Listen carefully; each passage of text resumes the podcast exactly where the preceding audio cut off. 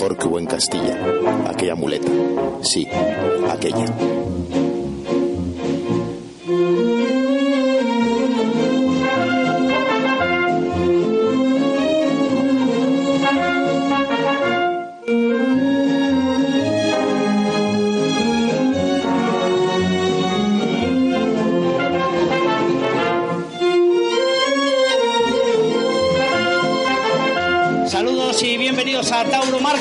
Temporada más. Comenzamos la semana de festejos taurinos. Agradecemos al Ole con Ole su hospitalidad y trato, su gran deferencia por dejarnos un lugar en este fantástico recinto hostelero en pleno centro vallisoletano, nada más y nada menos que en la Plaza Mayor de Valladolid, centro neurálgico de las fiestas y ferias de la Virgen de San Lorenzo. Gracias a Ole con Ole y a Escuadra Reformas Integrales. Escuadra con Q, recuerden, Q de calidad, Q de ser, qué servicio, qué rehabilitaciones, qué reformas. Así que sin ellos no podría ser posible esta Tauro marca.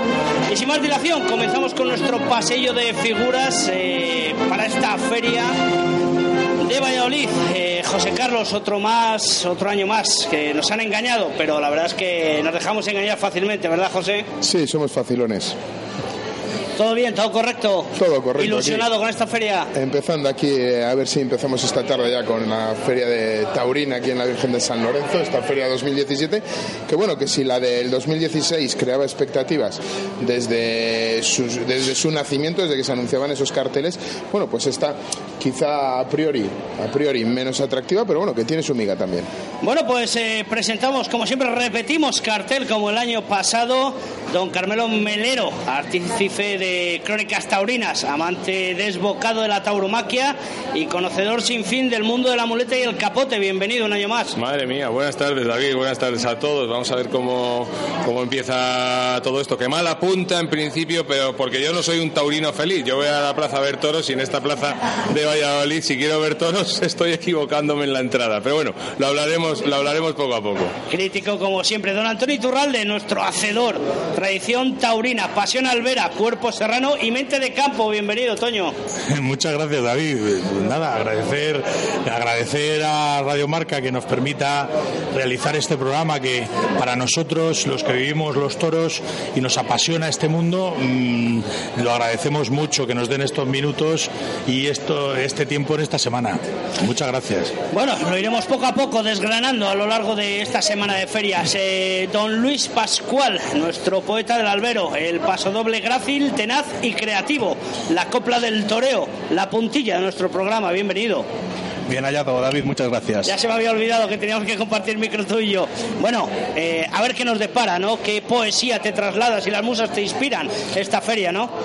Yo estoy ya metido en harina para estas ferias y a ver si os traigo poesía, pero también algo de cine y cultura en general, que no falte.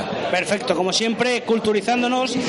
Eh, Luis Pascual. Bueno, ¿y qué les vamos a contar? Pues jugosos contenidos, sin duda alguna, que iremos desgranando poco a poco, previas de las tardes, la que nos van a esperar en el coso del Paseo Zorrilla las crónicas oportunas de cada tarde y también les traeremos entrevistas, pero sobre todo jugosa, jugosísima actualidad.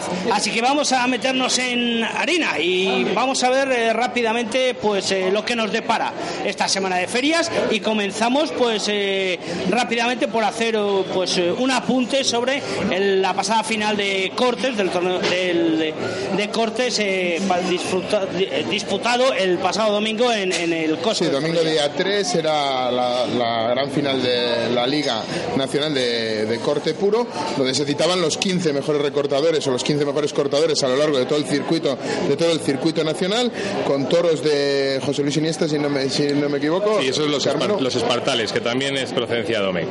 Procedencia Domecq, se van cita los 15 mejores cortadores y bueno, casi se cuelga el no hay billetes este domingo, el, el día 3, festejos, como dice gran parte de la tauromaquia, festejos menores, pero que cada vez tienen más afluencia y que pasan a ser bastante importantes en cada una de las ferias. La verdad, negro, mira, los festejos son, son menores, pero en este caso son muy necesarios. Al fin y al cabo son los festejos populares los que hacen que vaya la gente a los cosos taurinos y los que luego al final se acaban enganchando en los festejos, en los festejos mayores. La verdad, fue un, todo un espectáculo. Eh, a mí el corte sí que me gusta, el corte castellano me gusta muchísimo. El ambiente en, las, en, en, en los tendidos es maravilloso. Y se llevó al Sportón el trofeo un pedrajeño que se llama Guindy, pero que también estaba mm, disputado con uno que se, que se está llevando todo, que se llama Use. Esta gente, durante una cierta parte de su vida, vive de ello. ¿eh? Además, además tiene muchísimo mérito, porque no olvidemos que desde que dejó el trono, eh, digamos, el, el, premio de oro, eh, dejó en mi, paisano de la parrilla, Ahora el Parry, ahora eh, hay otra, eh, se disputan prácticamente esa corona entre Balotelli y, Segoviano, Segoviano y Use, Eusebio Sacristán. Y este año se les ha adelantado y, de la Pedraja. Les ha, adelantado por la derecha y se lo ha llevado aquí un chaval de la Pedraja que, que lo hace fenomenal y, está muy bien. Y que fue segundo el año pasado, si no y que fue segundo el año pasado. Lo, vemos que aquí, aquí en, en este tipo de espectáculo hay competencia y creo que es muy necesario para este tipo de espectáculos, para la promoción de, los toros y que no solo es, no solo son los festejos mayores, también hay los festejos menores para, para, para mucha gente, que ahí se ve que se llena, que se llena la plaza. Hombre, yo matizaría un poquito todo esto, dándole distancia y respetando siempre que es una persona a la que se pone delante de un toro y no lo hace cualquiera. Eh, lo hacen los cuatro elegidos, sean toreros, sean ¿eh? banderilleros, sean, sean lo que sean, en cualquiera de los casos. Eh, esta gente que corta el toro no son toreros, son recortadores o son cortadores. Díganlo en Navarra, díganlo aquí, díganlo, llámenlo con el término que sea. Eso nadie lo pone en duda. Pero, sí, sí, que nadie los llame toreros porque no son toreros. Es que yo lo estoy oyendo en otros medios de comunicación muy famosos aquí en la zona, en la zona, en la zona local, donde se les llama trastos, no donde, se, donde se les llama toreros. Por otro lado, me llama la atención mm, pues una, un matiz importantísimo en esta plaza de toros de Valladolid. Eh, todavía no hemos empezado las corridas, empiezan esta misma tarde, pero los novillos del concurso de, de cortes son más grandes que los toros de las corridas. Tienen más hechuras, tienen más trapío, tienen más hondura y tienen mucha más cara, mucha más presencia. Dato importante. Pero eso lo vamos a ver. Es decir, todavía no ha salido el primer toro por, el, por, el, por Toriles, la cabeza y ya estoy avisando, eh, ya estamos avisando y ya sabemos que los novillos de, los cortes tienen más peso y más trapío que los toros que salen en las, en, las corridas. No vamos a descubrir que la Feria de Valladolid tradicionalmente siempre ha sido una feria que al torero, a la figura, siempre le ha gustado venir, porque eh, la exigencia del toro en Valladolid es la que es y es un, un público muy agradecido y eh, en definitiva que el trapío tampoco es el elemento primordial de la feria de Valladolid. Eso está clarísimo, Carmelo. Pero eh, tampoco creo que, que, lleguemos al trapío de, un concurso de cortes que no deja de ser novillos lo que, lo que se utiliza para ese tipo de festejo. Ya sé que lo dices con rintintín y, se entiende perfectamente, correcto, se entiende perfectamente lo que quieres decir. Pero vamos, que es una crítica más que una realidad. Sí, sí, sí que es una crítica. Y bueno, una cosa negativa de los concursos de cortes, la única, ¿eh? La única, porque a mí los concursos de cortes me gustan mucho y los espectáculos de cortes me gustan mucho y lo, lo reconozco. Sean cortes, sean quiebros o sean saltos, que mucha gente los distingue unos de otros y, y los puristas de todo esto dicen esto no se tiene que puntuar porque no es un corte, es un quiebro o lo que sea. Pero los concursos de cortes lo que se han cargado son los cortes populares. Es decir, cuando tú vas a las plazas de toros, vas a Cuellar, vas a Peñafiel, vas a Iscar, la gente ya no se mete al toro. Los que se meten son los concursantes de los concursos de cortes. Eh, se ha profesionalizado tanto esto que apenas ves a la gente cortar, salvo que era un concurso de cortes inminente y antes era muchísimo más bueno, popular. Yo no quiero discutirte eso porque tú como, como buen aficionado lo ves habitualmente, pero bueno, suele haber varios festejos a lo largo del día en los pueblos donde quizás hay alguno para público general y luego el concurso de cortes, ¿no? No, no, no, no, no. me refiero que antes, cuando no existían los concursos de cortes, el pueblo cortaba. la gente cortaba. Era para, todo el mundo y la gente cortaba y se metía al toro. Y, no había otra forma de meterse al toro.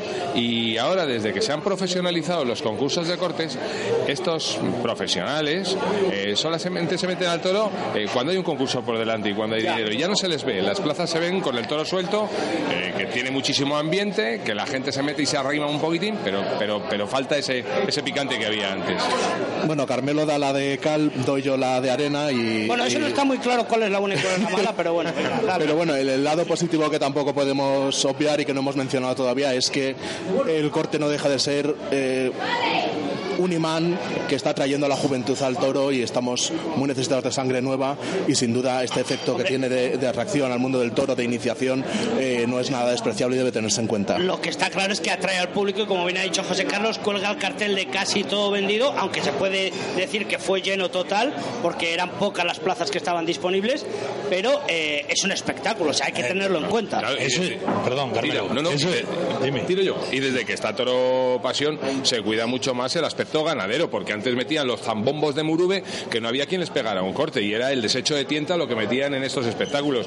Ahora hay una empresa que se encarga de cuidar tanto al cortador o recortador, que me corrija quien sea como se me parece, me parece también el factor más importante, la profesionalización del, correcto. del, cortador. Y, el, espectáculo en sí, y el espectáculo en sí, haciéndolo atractivo al público. Por eso es lo que iba a decir yo, que matizar que, que, que la cuando tú profesionalizas cualquier cosa, cualquier cosa, eh, se, se, liman matices, se busca la perfección y, ya no te digo nada si pudieran económicamente vivir de este tipo de espectáculos, que no lo es, ¿no? Pero se agradece mucho el hecho de que se creó un toro igual que se hacía para los rejones. Para los rejones había ganaderías que solo vendían para los rejones. y, ahí, ¿por qué? ¿Por qué? Pues muy sencillo, pues porque la embestida y el trote y el trapío de un toro para ir a los cortes no es lo mismo que necesita una figura del toreo o un toro, vamos, un torero, perdón, de, de, a pie para, para, para torear, ¿no? Entonces, con lo cual es bueno que todo se profesionalice. Ahora, yo creo que, te aseguro, Carmelo, que a la vaca del alba y al toro del chupito de por la mañana bueno, bueno. no va y los O sea que hay tiempo para todos en los pueblos. Correcto. Resumimos. Resumimos. Resumiendo, eh, se, se, alzó con ese primer premio el, el, Guindi, ¿no? De esa Liga Nacional de Corte Puro, el de la Pedraja. Por detrás, Eusebio Sacristanus, el anterior ganador. Y en tercer lugar, Balotelli, eh, segoviano, otro castellano, y otro estrella, y estrella del, del corte. ¿Por qué? ¿Porque lleva la cresta como le llevaba el jugador de fútbol o no sabemos, no? Pues su apodo, Balotelli. Su apodo, uno de fuera de Castilla y León, entre todos los concursos. Eh, no, eh, de Castilla no creo de Madrid puede ser, no, no, me, no me acuerdo, perdón. Bueno, decir eh, y, apuntar que, bueno, también tuvieron una, exposición, una, una exposición, perdón, una exhibición de saltos que, que, bueno, pues también tienen su hueco, pero no puntúan al final para esa liga, para esa liga, esa liga nacional y bueno, pues que tiene su afluencia, evidentemente la entrada a un concurso de cortes no es lo mismo que la entrada a, a un festejo taurino mayor, eh, pero que tiene su afluencia y cada vez, como decíamos al principio, va tomando su importancia y cada vez, eh, como, como bien decía Luis Pascual, eh, es un es un es un pica pica, ¿no? Para el aficionado, sobre todo joven, para aproximarse al mundo del toro y para aproximarse a un, a un, a un taurino que al final es lo que nos interesa a todo aficionado. Claro, es más, es más, y por acabar, creo, por este, con este tema, creo que todo este tipo de espectáculos, para la gente que a lo mejor, bueno, pues porque no lo siente, porque no lo capta o porque no está llamado por esta vía, lo que es el, el, toreo que conocemos eh, clásico, pues no le gusta. Sin embargo, hay otro tipo de espectáculos que puede ser los cortes otra cosa que me gusta a mí mucho, los forcados, por ejemplo. Ah, ¿sí? O hay eh, otra serie de espectáculos que llenan las plazas, que lo dan un, un, dinamismo especial, igual que se empezaron a hacer corridas mixtas con caballos por delante, que bueno, pues que lo que hace es traer público a, los espectáculos, los amantes de una cosa, de otra, de otra. A la plaza y ahí Claro, que es al final lo que, lo que queremos, ¿no? Que las plazas se llenen y que haya, que haya afición taurina. Sí que es muy divertido, pero cuando deja de ir el público deja de funcionar esto. Mira, el bombero torero ya ha desaparecido. Sí, pero bueno, al final son modas, son tal. La gente se creía que el bombero torero era un espectáculo cualquiera, perdone, pero el, bombero torero, de ahí ha salido una figura de torero como fue Paquirri. Y, y Espartaco. Espartaco, que iban con el bombero torero a torear la parte seria, y no solo eso, sino que para los para los, los actuantes, que son gente que tiene eh, una minusvalía, que es que son. Eh, que tienen enanismo, eh, estas personas, el becerro que sacaban es como para un actual, o para un torero normal un toro, pero de otra manera, o sea. Bueno, en Luis. En fin, en la variedad está el gusto y hay que, hay que respetarla y me parece muy bien, me parece muy bien que todo, todo, todo suma, todo suma para el convento. Luispa, eh, desde el punto de vista, eh, vamos a decir, cultural, atrae la figura del cortador, inspira esa plasticidad en el momento del corte al, al escritor, al poeta, al tanto como, en el, como de por sí la, la corrida. Sin lugar a dudas, piensa que antes de, de la tauromaquia como la conocemos, que se codifica mucho más tarde en el siglo XVIII, toda la época aurisecular, se está hablando en la literatura de los juegos de toros. Eh, Góngora, sin ir más lejos, en sus letrillas habla de jugar al toro. Entonces, mucho antes de que existiera la tauromaquia tal y como la, como la conocemos, existían juegos muy variados con los toros, tanto a caballo como a pie, entre ellos las formas de, de corte anteriores a tal lo que es el embrión de lo que hoy conocemos. Correcto, de, de hecho el toreo a pie que hoy conocemos lo inventó Juan Belmonte. O sea, previamente se hacían esta serie de juegos con los animales.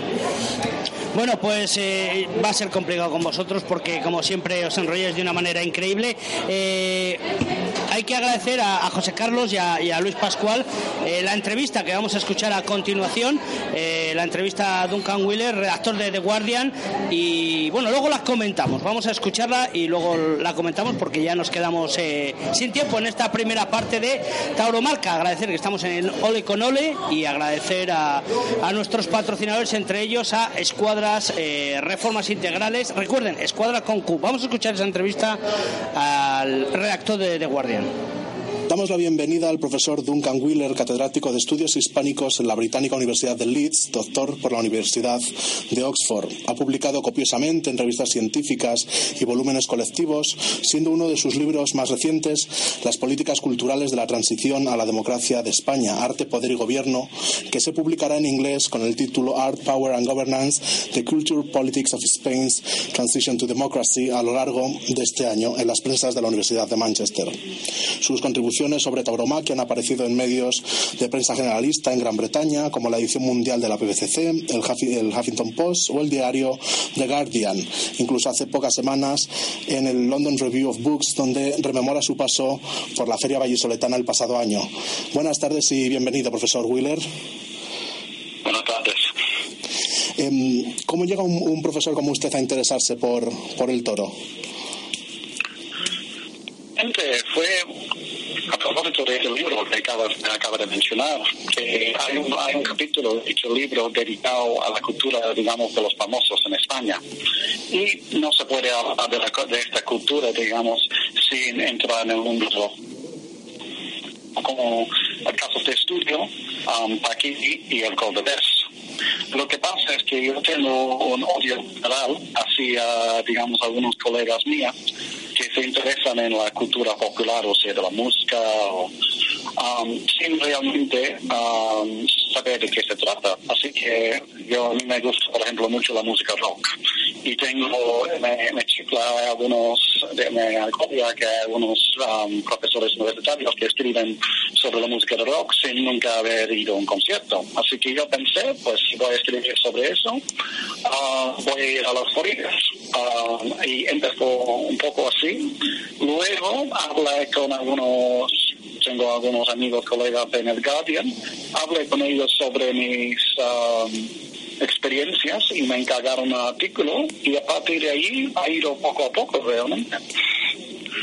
Y mm, un poco por, por comentar y por saber cómo fue su experiencia como espectador el, el pasado año, sobre todo teniendo en cuenta que viene de, de un país como Reino Unido. ¿Cómo vive un británico una tarde de, de toros en el coso del Paseo Zorrilla? Pues, bien o para mal no soy un, um, un típico, digamos, porque tengo que decir que yo pasé, por ejemplo, en el año Erasmus, yo fui a varias corridas en, um, en las ventas. Lo que también, digamos, que para mí Valladolid es una ciudad que he pasado bastante tiempo y, ah, de hecho, um, bastante, he pasado bastante he sido de blancas y luego como hice la traducción en inglés de Bajarse al Moro, una de José Luis Alonso de Santos, que es de Valladolid, um, he ido a varios cursos allí, um, en Ureña y en sitios así. Así que hasta cierto punto fue una vuelta, digamos, un sitio familiar. Claro, lo del año pasado, el motivo por, tengo que decir que fue la primera vez que había ido a la feria taurina y, y supongo que no nos pone ninguna sorpresa, que fue a base de- del homenaje que hicieron a, a Víctor Barrio, ¿no? Um, que fui ahí, y ahí también nunca había visto a José Tomás, así que entra- confluyeron varios factores. Y la verdad es que me lo pasé, me lo pasé muy bien. Y la feria um, aparte, digamos, de este homenaje tan especial, me pareció de bastante bien nivel, que de hecho acaba, me acuerdo que acabé de volver de, de, la, de la Feria de Bilbao del año pasado, que fue por lo menos para mí bastante decepcionante. Así que y el día, el primer día, muy bien, con la homenaje, muy bien. Me acuerdo que fui a la Plaza Mayor antes para comer con mi amigo Rogelio, el médico personal de José Tomás, que fue siempre es un placer, que él siempre te cuenta cosas, ¿no? De, um, pues, de los toros y de pues, amplia cultura. Y luego lo que me llamó, lo que sí fue una sorpresa, tengo que decirlo, pues no fue una sorpresa, sabía que la plaza iba a estar a tope, pero digamos hice los cálculos mal y llegué como media hora antes de la corrida y para entrar y todo, se notaba que la, la plaza no está, la, digamos, um, la empresa de la, de la plaza no estaba acostumbrada a tener, el, um, tener todos los entradas agotadas, pero esta es otra historia. Um, sobre, digamos, su pregunta, um, tiene, interés, tiene interés de cómo se ven las corridas de, de de ahí yo diría que ha habido un cambio total en los últimos, la última década, que yo hice el año Erasmus en 2002-2003 no diría de mi promoción, el 20% de la gente de los toros. Y yo le puedo decir ahora que mis estudiantes es un porcentaje mínimo que va. Um, yo doy unas clases sobre los toros la, la pregunta al principio, ¿quién ha estado en una corrida de toros? Y como son un grupo de 40 o 50, son um, Y hay una ignorancia tremenda, digamos, que uno, una chica me, me contó que, estaba, um, que sufrió mucho en la corrida en, en, Valencia, porque el toro claro de que le apuñaron al toro. Y yo, pues, expectativas tenía. Y ella decía que tenía, y parece que pensaba, como, sin comentarios de, alguna manera, profesor Wheeler diría em, que esta, la imagen tradicional que había fuera de España de asociar eh, nuestra identidad nacional con el toro, de alguna manera em, ha dejado es una percepción caduca desde el extranjero o sigue teniendo vigencia se nos sigue viendo eh, o se nos relaciona a los españoles con el mundo del toro todavía fuera de nuestras fronteras sí yo creo que sí que sí vigente hasta cierto que digamos, como estudiantes son estudiantes de estudios hispánicos, pero yo diría el inglés corriente, solamente que, digamos, han perdido las en paso, pero siguen vendiendo banderas con la imagen del toro, ¿no?, en las ramblas. Um, yo creo que parte del, problema, digamos, a la hora de hablar o de publicar sobre los toros viene de eso, que había una reacción para decir, pues mira, España, hay más en España, España no solamente son los toros y el flamenco, um, porque, porque digamos los que nos dedicamos a divulgar o escribir sobre España creemos siempre hay este deseo de este fan de romper con los tópicos ¿no? Um, pero yo creo que los toros los toros siguen ahí como una um, para bien o para mal como la marca de España ¿no? como dirían ahora de hecho, en, el artículo que, publicó en, el Guardian en 2015 lanzaba al aire eh, una pregunta retórica sobre el estatus artístico del toro y su justificación para perpetuar su, existencia. ¿Cómo, ¿Cómo, responder a esa pregunta? Perdona, ¿puedo ver este, la cobertura? No, está, no, no, no le oí.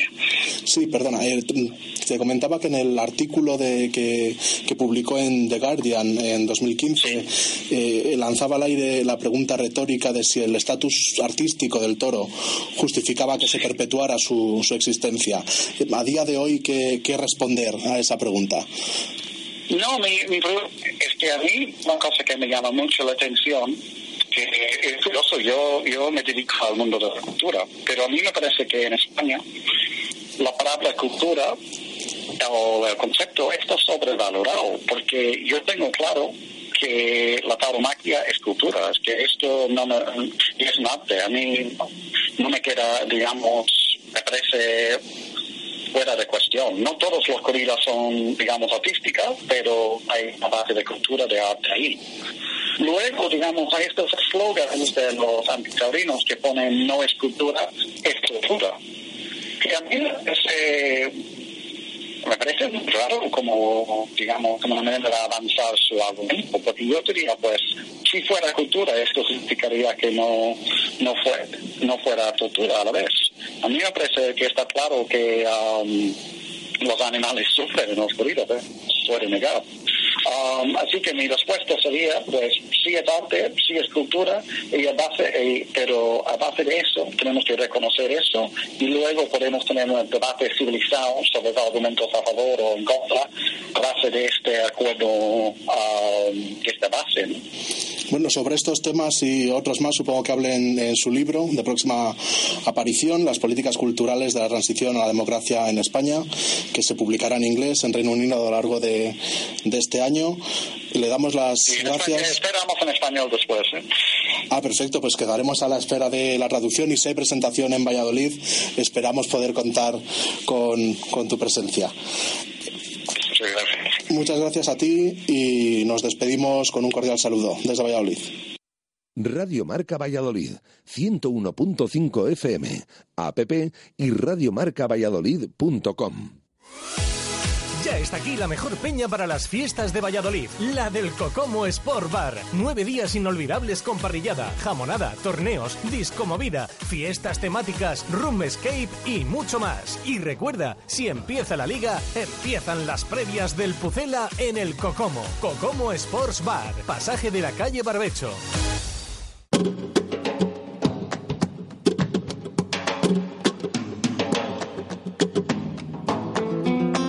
En estas fiestas de la Virgen de San Lorenzo, programa especial en Radio Marca de la Feria Taurina desde el miércoles 6 y hasta el viernes 8 a partir de las 2 de la tarde.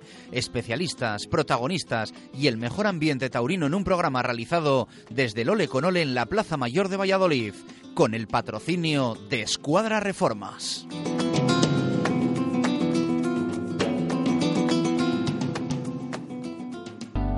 Ante el imparable aumento del precio de la energía hay que plantearse soluciones. Termoservicio es una empresa especializada en procesos de frío y calor orientados al bajo coste energético. Disponemos de un servicio técnico propio especializado 24 horas. Termoservicio, más de 40 años ahorrando energía a empresas y comunidades de propietarios. Termoservicio, calle Tierra 5, Valladolid o en www.termoservicio.com.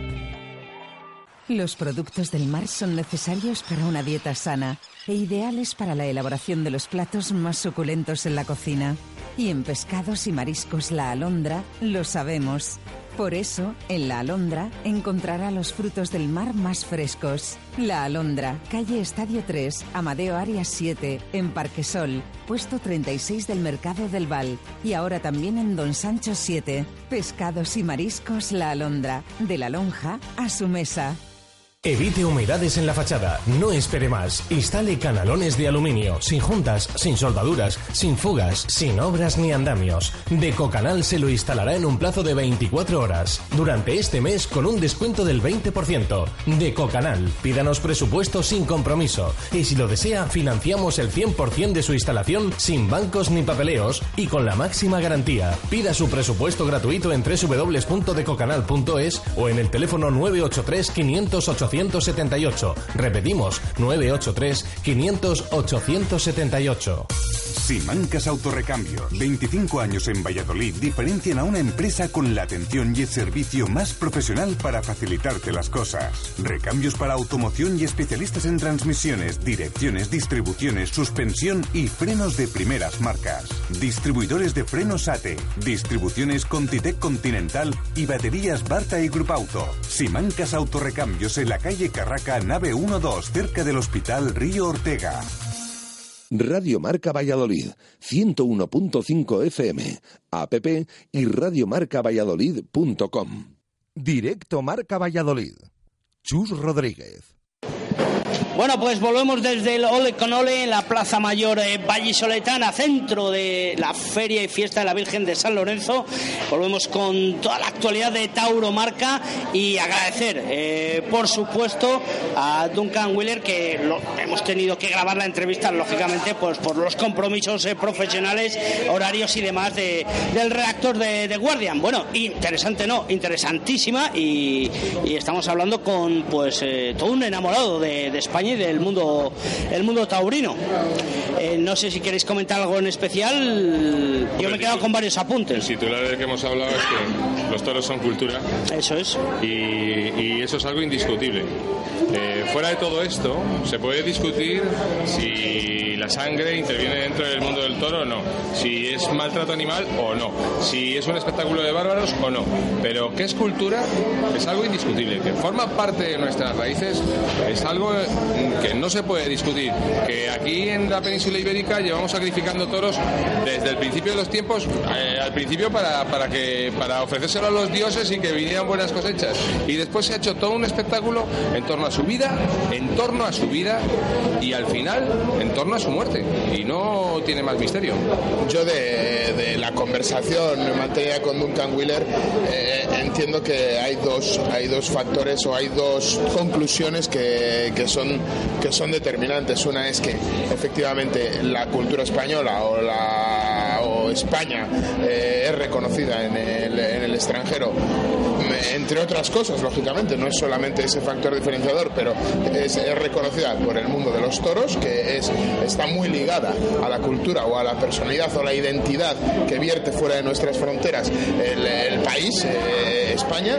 Y luego, eh, por otro lado, me, me resultó muy gracioso cuando se le preguntó si realmente él pensaba que la tauromaquia formaba parte de la cultura española y aseveró que no había discusión para eso, que en el momento en el que tú empiezas a estudiar eh, todas y cada una, y con esto quiero ser todo lo, lo abierto de mente que, que me considero, eh, todas y cada una de las culturas que hay dentro de España, eh, en el momento que tú eh, interiorizas en ellas, te das de bruces con los toros, que era algo que nos dejaba bien claro Duncan Wheeler. Y Toño, además, eh, es promoción de España. A mí, a mí me parece una entrevista genial. Quiero dar las gracias a Luis porque nos ha, nos ha conseguido eh, el testimonio de no es una persona que pasa por allí, estamos hablando de un catedrático y de una persona que escribe en el The Guardian, que no es un panfleto, estamos hablando de un pedazo de periódico. Entonces, con lo cual eh, está acreditado para hablar. Al igual, al igual que, que, que, que el, cuando, cuando Hemingway le dio por, por los toros, y que estamos hablando de un premio Nobel, al igual que Picasso y al igual que muchísimos artistas. O sea, que, que esto es arte es indudable. Pero lo que más me maravilla de todo esto es que aquí en España no somos cuatro locos, que somos bárbaros y estamos pirados. No, vamos a ver.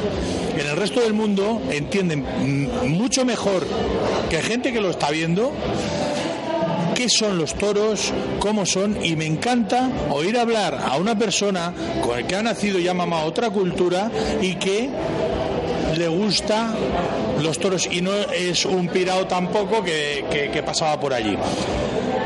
Yo soy de los que piensan que si tenemos bastantes menos problemas de los que ya tenemos y que se siguen manteniendo los toros en España, gracias al país que tenemos fronterizo, que es Francia. En Francia lo de los toros es locura.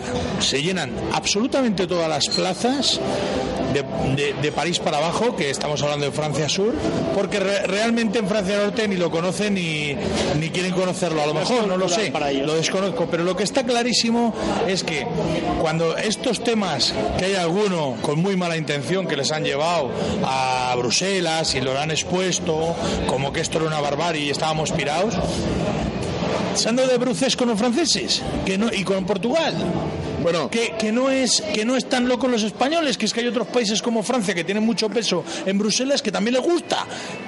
Y hace, hace bien poquito, y, y, bueno, a mí me gusta hablar bien de mis amigos, y, y de la casualidad que es hermano de Antonio, hace bien poquito Pedro da un puyazo en Dax. ¡Oh! Que, oh, oh, ¡Qué maravilla! Que dejaba, no quería antes, de, Antonio. De, dejaba pero... a la afición maravillada y de, da envidia ver cómo una plaza de Dax está llena hasta la bandera, bandera española que engalana esa plaza de toros. Yo eh, no solo no luzco la bandera española, pero porque no entra dentro de mi repertorio en la vestimenta, pero tampoco me molesta su presencia, ¿sabes? O sea, te quiero decir que me, me llamó la atención, so- me, me sorprendió el hecho de que unos franceses, unos franceses, eh, eh, con, con- en, muchos, en muchos casos con la, con la visión que tienen de España, engalanen su plaza de toros con la bandera española y llenen una plaza de toros, y bueno, pues que al final se fraguen buenas faenas, pues al final van a acabar diciendo más en el mundo de los toros que los propios españoles. Todo se trata de respeto, Toño. Te- todo se te- trata- tengo, pero que decir, tengo que decir que esa tarde, por un detalle muy rápido, que son dos segundos. Esa tarde mi hermano pegó tres puyazos, tres puyazos que lo pueden ver en Twitter si alguien quiere. Tres puyazos que la gente de pies y, y le pidieron dar la vuelta a rueda. ¿eh? Sí, sí, sí, sí. O sea, y eso, Soberbio. la gente de pies aplaudiendo, es, es, es otra cosa. Y estamos hablando de Francia, repito. Magistral, todo con respeto siempre se lleva bien. Hay que respetar las diferentes posturas y, lógicamente, no, no, no colocarse en los extremos. Yo quería puntillar, David, eh, por, por, por dejar claro una cosa. Eh, No, no, no, llama- la puntilla es la de Luis Pae, ¿no? me- No, puedes utilizar otro término, Carmelo. Utilizar el cachete. A tronar. Yo trono. Vale. Mirad, a mí me gustaría. Yo algunas veces me he puesto en, en situación de, de decir, ¿cómo explico yo a un extranjero en qué consiste el espectáculo de los, taro- de los toros sin que me considere un salvaje? Todavía no tengo respuesta a todo eso porque todavía ningún extranjero me ha preguntado que se, que se lo explique. Ya. Pero en cualquiera de los ca- casos es un espectáculo mundialmente conocido que solo se da en ocho países del mundo. Ocho. Tres en Europa, que son España, Francia y Portugal, y cinco en Hispanoamérica. No hay más. Es decir, que no pensemos ninguno Y, que uno que quiere como China, que, que- que exportarlo. Bueno, puntualmente, eh, yo creo que Víctor Méndez dio una corrida de toros o intentó montar una corrida de toros en Rusia. Puntualmente, Víctor Méndez también de esa cuadra, China. de esa cuadrilla en China, pero Estados Unidos. en Estados Unidos, pero realmente son ocho países del mundo los que tienen temporadas regulares de toros. Eh, Luispa, un resumen de o lo que quieras. eh, Poco más que añadir porque ya he hablado bastante me habéis dado la oportunidad de, entrevistarlo. Lo que ha señalado Antonio, estamos hablando de una personalidad en el mundo académico, firma invitada en, The Guardian, en el Huffington Post, en la BBC edición mundial. Entonces, bueno, algo de autoridad tendrá, algo, tendrá que decir y efectivamente ver que los toros, más allá de, nuestras fronteras, siguen representándonos y siguen formando parte de, la marca España. Bueno, cambiamos de tercio, cambiamos de tercio. eh, estamos en el Ole les recordamos, y es que estoy viendo ya pasar algunos pinchos, algunos. eh, bueno, bueno, bueno. Yo ya, yo ya estoy con los jugos del estómago a tope y con estas cañitas ricas, fresquitas. Estamos disfrutando de esta charla, de esta entre amigos en Tauromarca, en el Ole con Ole, en la Plaza Mayor, Vallisoletana. Eh, hablamos un poquito, un poquito, os pido por favor, eh, hacemos una previa de lo que va a ser esta feria, estas cinco eh, tardes en el coso de, de Zorrilla y va a empezar eh, Yo mismo. Carmelo, Venga, me Melero. Me animo porque están mirando esto. Hoy, esta tarde, dentro, dentro de nada, tenemos el primer espectáculo taurino con toros de Torrejandilla y Torrerberos para Juan José Padilla, Antonio Ferrera y, y el Fandi, teóricamente. Yo sigue estando anunciado en los carteles a día de ayer. En estos momentos no he pasado por la plaza y no sé quién va a torear el nombre de Fandi o si va a torear eh, David Fandila David Fandila al Fandi. En, cualquier caso, espectáculo montado en torno a banderilleros con toros de procedencia Domecq. Eh, Torrejandilla está montado en torno a las vacas de una vacada de Jandilla y Torre Herberos pues en torno a vacas de Juan Pedro que prácticamente es lo mismo y sí que decir que eh, por rescatar alguna de las palabras aquí que me corrija Luispa que, que está el, el herbero es el esófago de un rumiante y hacer el herbero, sabed que es eh, cortarle el cuello, anudarle el esófago para que cuando lo vacías, pues no se, todo lo que tiene en el estómago no se vaya al exterior y no lo manche todo. Mancha toda la. Eso es. El momio, todo El momio, eso es. Correcto. Yo, yo eh, eh, creo que es un cartel. eh, por, de- por- algo de, esta tarde, es un cartel que siempre antes en todas las ferias existía, que es el cartel de banderilleros. Veremos a ver que trae su público, que hay muchísima gente que le gusta el tercio de banderillas y, que bueno, pues que pertenecía siempre eh, su hueco en todas las ferias de España. Veremos a ver si esa tradición se recupera y de momento los tres actuantes, que son tres toreros banderilleros, si el Fandi viene al final, que yo creo que el granadino, si no presenta parte antes de las 12 de la mañana de mañana, estará actuando en la corrida, perdón, de, si no ha presentado parte ya, que estamos que estamos ya en el día. Si no ha presentado parte, este esto ya esto ya va para adelante, Carmelo.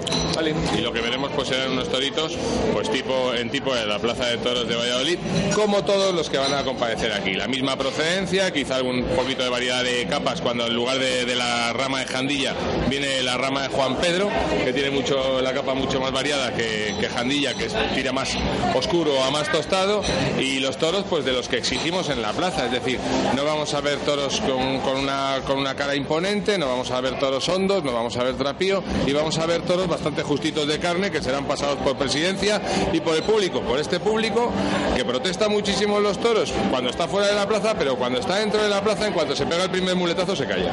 Sí, bueno, ya lo decía Toño antes que era sin, sin faltar respeto a nadie un poco comercial la plaza Vallesoleta. Muy comercial. Bueno, comercial o, bueno, fácil. Eh, en cuanto al ganado se refiere, bueno, pues es ganado que se deja torear y, y gracias a ello, pues, pues también hemos gozado de todas las figuras que ha habido a lo largo de la historia en el toreo, siempre han pasado por Valladolid. A lo mejor también en parte gracias a esa facilidad, ¿no? En cuanto al ganado que se presenta en Valladolid. Quiero, quiero decir que del ganado de esta tarde destaca el pelaje de, de un jabonero. Veremos a ver, que es muy típico de Domén, ¿no? Pero que siempre llama la atención. Guapísimo. Y, gusta mucho a la gente, ¿no? A mí personalmente no es de lo que más me gusta, porque luego con el picador queda bastante eh, escandaloso, ¿no? Eh, pero eh, la capa de los toros jaboneros son, son llamativas. Yo quiero recordar, bueno, luego te lo cuento, Antonio. Vale, vamos a pasar al día siguiente. Ya empezamos, ya empezamos. Si no, ya. Los secretitos, los secretitos. Con el número, con el número 11, bastante morrilla en la foto, ya recortadito y además eh, fosco. Jabonero bonito. Bueno, pues ahí queda. Ahora veremos ahí en, escasos minutos ya. No, no, nos olvidemos que podríamos decir perfectamente, tal y como lo veo, si no tiene ningún accidente más, esa capa es jabonero zaino, es decir, jabonero todo él sin ningún accidente, sin tener ninguna mancha más. No, es curioso, es curioso. Veremos a ver el, juego que da. Esta tarde lo veremos. Bueno, y ahora un poco más en tono general. Eh, yo quería que me comentarais, que nos dices eh, vuestra impresión. Eh, hay que comparar, porque la vida sin comparación, pues al final no tienes un ras por el que medir, ¿no? Y hay mucha diferencia el año pasado a esta. Hay mucha diferencia. A ver, en todo espectáculo se anuncia, o en toda feria que se anuncia José Tomás, ya la hace especial. Con lo cual, el hecho de que este año, de, eh, perdón, más bien vamos a decir hasta que vuelva, que espero que vuelva pronto, hasta que vuelva José Tomás, siempre la feria del 2017 será especial. me gustaría, si me permites, el hacer una, una, pequeña puntualización. No especial, sino el hecho en toda feria donde en un cartel aparece José Tomás, eh, la feria toma un carácter internacional y digamos un carácter muchísimo más amplio, muchísimo más grande. A mí me parece una feria muy especial en la que se presenta este año la Virgen de San Lorenzo. Manolo Sánchez reaparece ante su afición en Valladolid, junto al lado de nada más y nada menos que Enrique Ponce, seis toros. A mí me parece que especial la feria es. Y además tenemos dos sucesores de José Tomás. Tened en cuenta que siempre que un mito cae, la afición, el público y la crítica pone, un sustituto. Cayó un mito, Curro Romero. Inmediatamente y con una muy prematuro surgió Morante de la Puebla, que era el renacer de Curro Romero y el Curro Romero de Sevilla. Siempre, a rey muerto, rey puesto. Eso es, cayó José Tomás, el primer sustituto de José Tomás fue Talavante, el segundo sustituto de José Tomás o de Talavante, Roca Rey, que lo tenemos aquí. Sustitutos que no tienen nada que ver con el mito, es decir, ni Morante ha tenido nada que ver con Curro, pero, ni, pero ninguno de los otros dos tiene nada que ver con José Tomás. Pero quizá, Carmelo, ahí está eh, lo que es el problema, que es que José Tomás sigue estando ahí. sigue estando ahí. De hecho, espero que el año este año no ha toreado ninguna, pero el año que viene seguramente vuelva. Y mientras José Tomás siga ahí, es un momento, un momento, a modo de reflexión, me parece muy bien que todos demos las opiniones sobre lo que nos suscita la feria de la Virgen de San Lorenzo en este 2017, pero muchos de los espectadores estarán perdidos y no saben de qué hablamos.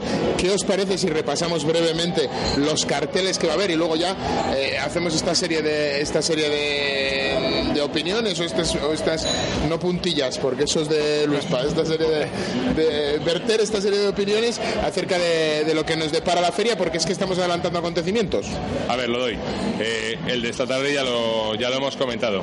Mañana, mañana jueves, toros de hermanos García Jiménez y Olga Jiménez, es eh, la misma ganadería con yo- dos hierros diferentes y también, ya no lo decimos, es siempre procedencia Ojandilla, Ojandilla Domecq para Sebastián Castella, eh, Pereira y Talavante. Un cartel que ha quedado bastante rematado porque el cartel original estaba con Morante y Manzanares. Meter dos sustitutos de Morante y Manzanares que no den que hablar es muy complicado en un mismo cartel. Eh, a mí Bueno, me gusta. Castella y Pereira, Castella, Sebastián Castella y Pereira, a mí es un cartel que me gusta. En concreto, jo, pues podemos ver muchísimas cosas, desde los arrimones de Castella, eh, si Pereira tiene la, la tarde tonta, pues podemos salir perdiendo los prismáticos de la plaza. y Castela se pasa ya- el toro por la espalda desde los medios, cosa que gusta mucho en Valladolid y es muy aplaudida. O Es sea, muy bonito, el- es que- es un, un- un torero muy aplaudido en, en Valladolid. Es correcto, el viernes, día de la Virgen de San Lorenzo, los toros de, son de Daniel Ruiz. Recordad que eh, los toros de Daniel Ruiz son los únicos toros que han cortado una oreja al ganadero. Lo cortaron hace muchísimos años cuando un toro de aquí, de Daniel Ruiz, saltó el ruedo y le cortó una oreja al ganadero de un pitonazo.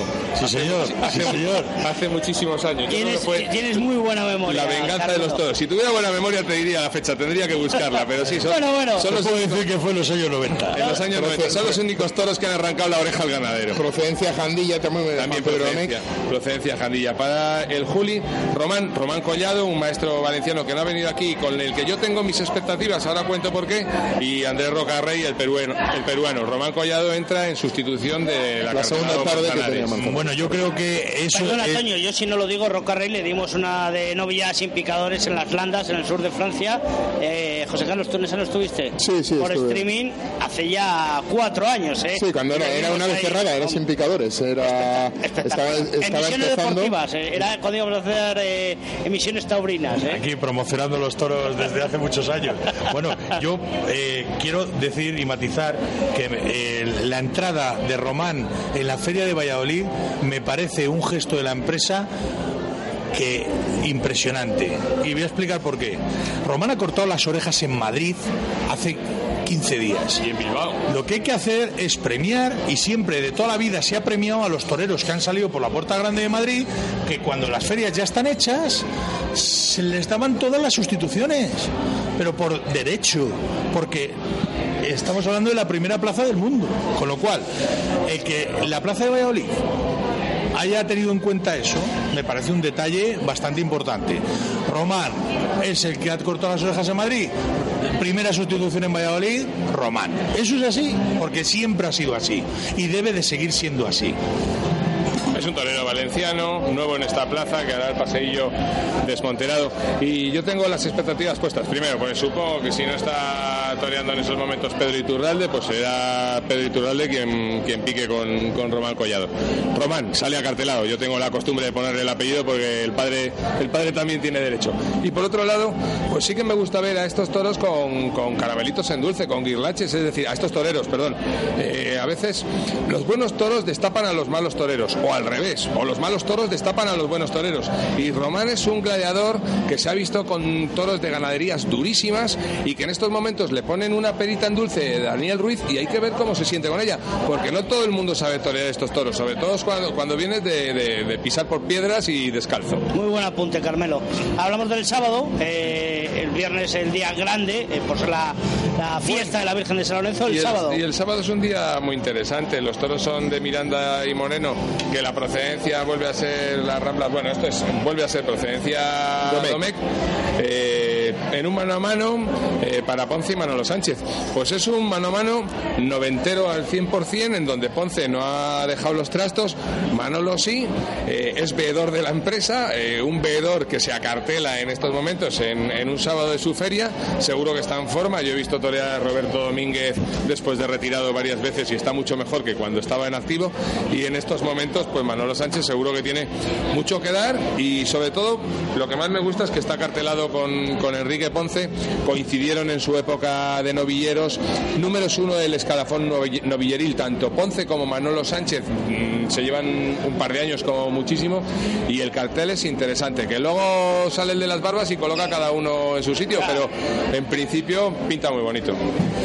A mí me mm, creo creo que es un es un cartel que bueno, pues que los que somos aficionados de Valladolid y, y desde pequeños hemos visto a Manolo Sánchez y le tenemos quizá un cariño especial, ¿no? Es nuestro torero de Valladolid y, y bueno, pues el, el hecho de que vuelva yo creo que no es una cuestión de volver, yo creo que es un día un día especial que quiere que quiere reaparecer, que quiere torear, que quiere que se que quiere volverse a sentir torero y lo hace al lado de su amigo Enrique Ponce y, bueno, yo creo que esto es una cosa muy bonita que esperemos no, que me está quedando muy clara vuestra postura, no sé que a lo mejor no, os queréis postular. No, yo estoy a la expectativa, David, yo creo que yo, a mí me hace muchísima ilusión, me hace muchísima ilusión, es lo que quiero que transmitir, que me hace mucha ilusión porque creo que Manolo Sánchez es un torero que no ha tenido suerte, porque creo que a pesar de darse dos vueltas a España, cuando ha estado en el escalafón el número uno de novilleros que toreaba todas las tardes con Oscar Igares, luego de Matador de Toros ha tenido bastante mala suerte. Yo me recuerdo cuando estaba apoderado por la empresa de Madrid, que se dio dos vueltas a España, el primer día de San Isidro le arrancó los ligamentos de la mano un toro y se pegó todo el año sin torear cuando tenía firmadas 50 o 60 coreas de toros. Y, luego se tiró Entonces, y luego a partir de eso siempre ha estado lesionado, siempre cuando es un torero que, ha triunfado allá donde ha ido y yo he sido privilegiado para eso porque le he visto en varios tentaderos y le he visto en muchas tardes y me parece que, que realmente no ha, no ha visto la gente a nivel nacional no ha visto la dimensión de torero que ha sido y, que, puede torear, ¿no? Yo desde luego bueno, a mí me hace mucha ilusión verlo. Desde luego yo voy a ver a Manolo Sánchez con más ganas que antes de que se retirara. Bueno, lo iremos viendo paso a paso, día a día. Y Ponce eh, nunca, nunca falla, o sea, Ponce nunca falla. En Valladolid no ha nunca. De, de, de, triunfo. Pasamos al domingo que se, y cerramos la feria de Valladolid. Vale, pues el domingo día 10 de septiembre los toros son de Fermín Borges, también es procedencia de Domecq, pese a que para Rejones sabemos que lo de Domecq no es lo mejorcito, eh, lo que mejor va a priori, sino que tendríamos que tener toros tipo Murube. Bueno, pero Fermín ya sabe que... No está, pero bueno, Fermín Borges sí que sabe lo que es lo que es torear a caballos, así que habrá preparado los toros en condiciones para Pablo Hermoso de Mendoza, que ya es todo un espectáculo en, en, sí mismo. Y luego, detrás de Pablo Hermoso de Mendoza, pues una vez que dices este señor, pues vienen otros dos. Eh, sean, sean quienes sean. Y estos dos son, con todos mis respetos, Manuel Manzanares y Lea Vicens. Eh, que bueno, pues. Tiene eso atractivo, vamos a ver. Manuel Manzanares es hermano de José María Manzanares. Sí, sí, sí. ¿Vale? Y luego Lea Vicens es una chica que ya eso es un atractivo. Es una el, ver, una amazona eh, eh, a caballo, pues siempre gusta, ¿no? Bueno, y además, si es Lea Vicens que.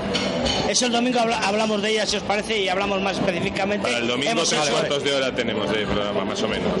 Para, no, eso es el lunes, te estás liando, Carmelo, ah, te estás liando, te estás liando. Eh, y, es que se nos va, se nos va, y además es que yo estoy, yo estoy viendo pasar las raciones, las tapas, esas cañitas fresquitas del ole con ole y y, hay que ir liquidando esto. Y no se puede liquidar sin una puntilla. Y para eso es el maestro eh, Luis Pascual el que nos dejará eh, su toque, su detalle, su esencia. Pues una puntilla un año más con, con, toque literario, porque sabemos que literatura y tauromaquia comparten cuna allá en los albores de los tiempos. No hace falta mencionar los autores hemos hablado de Góngora, hemos hablado de tantos otros. Para quien diga que hoy no se escribe de toros, pues bueno, que lean a Vargas Llosa o a Fernando Sabater o a Joaquín Sabina, que en pleno siglo XXI siguen escribiendo literatura eh, sobre tauromaquia.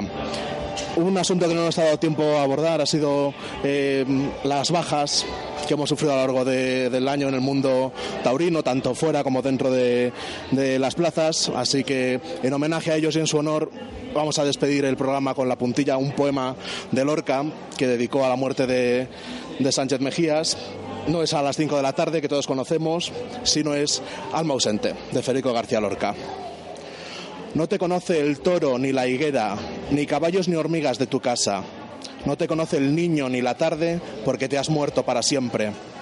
No te conoce el lomo de la piedra ni el raso negro donde te destrozas. No te conoce tu recuerdo mudo porque te has muerto para siempre.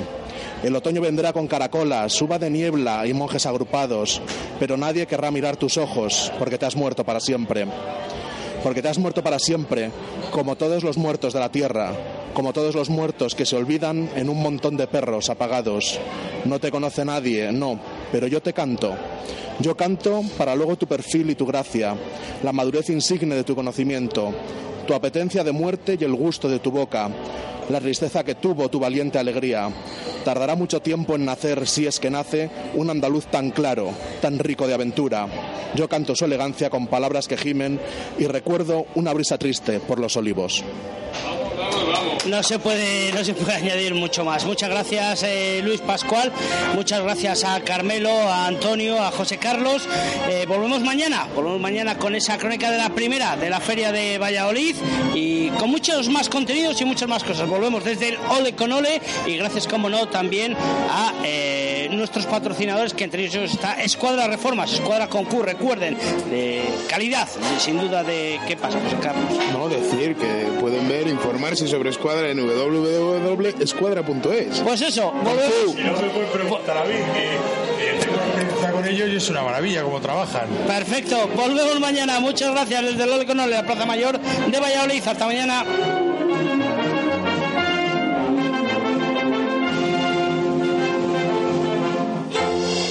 Radio Marca Valladolid, 101.5 FM, app y radiomarcavalladolid.com.